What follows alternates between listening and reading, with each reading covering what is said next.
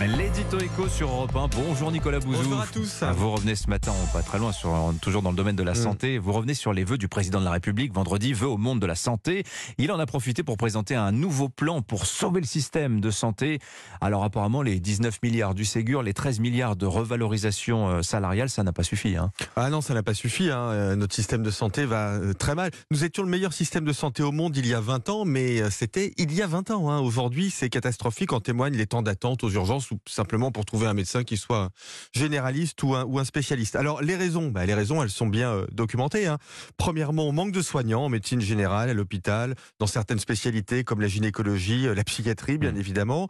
Deuxième raison, l'absence de coordination entre les soins de ville et l'hôpital, c'est-à-dire entre les médecins euh, et l'hôpital, hein, une très mauvaise communication. Troisième raison, quasiment pas de politique de prévention hein, dans notre pays. Et puis, euh, dernière raison, on en parle souvent sur cette antenne, la surbureaucratisation et l'organisation euh, délirante de l'hôpital. hein. Pas assez de liberté et pas assez de flexibilité dans un système de santé qui est très corporatiste et conservateur. Je rajouterais aussi qu'on parle très mal aussi à, à l'intérieur même de l'hôpital, entre les services, entre les médecins. Oui, Expéri-. Expérience personnelle. Absolument. Alors justement, euh, Nicolas, que propose, qu'a proposé vendredi le président de la République? Est-ce que les remèdes du docteur Macron sont les bons? Ah ouais, sur le papier, c'est tout bon. Hein. Dégager du temps euh, pour euh, les soignants, mieux coordonner les soins, mieux payer les médecins euh, avec des contreparties, hein, comme Mm. la permanence euh, des soins, euh, par exemple. Simplifier l'hôpital, ouais, sur le papier, c'est exactement euh, ce qu'il Mm. faut faire. Il n'a pas De- donné de prix pour la consultation hein, d'ailleurs. hein. Non, c'est une négociation avec euh, l'assurance maladie. Deux, deux mesures sont particulièrement euh, importantes. Euh, euh, D'une part, le recrutement de 6000 assistants médicaux. Il y en a 4000 aujourd'hui. Alors, les assistants médicaux, ce sont des gens qui vont aider les médecins, les médecins généralistes, par exemple, qui vont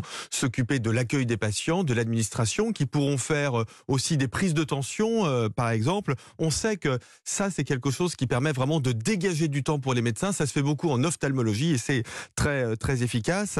Deuxième mesure très importante, c'est la sortie de la T2A, la tarification à l'activité à l'hôpital. Si aujourd'hui vous souffrez par exemple d'un cancer, eh bien euh, l'hôpital va facturer à l'assurance Hmm. maladie la chimiothérapie, la chirurgie. L'hôpital facture à ouais. l'acte. Il a Euh, intérêt à multiplier les actes. Et exactement. Et l'idée, c'est que demain, eh bien, euh, l'hôpital facturera un forfait, par exemple, pour la prise en charge d'un cancer. C'est mieux économiquement et c'est mieux pour la qualité des soins.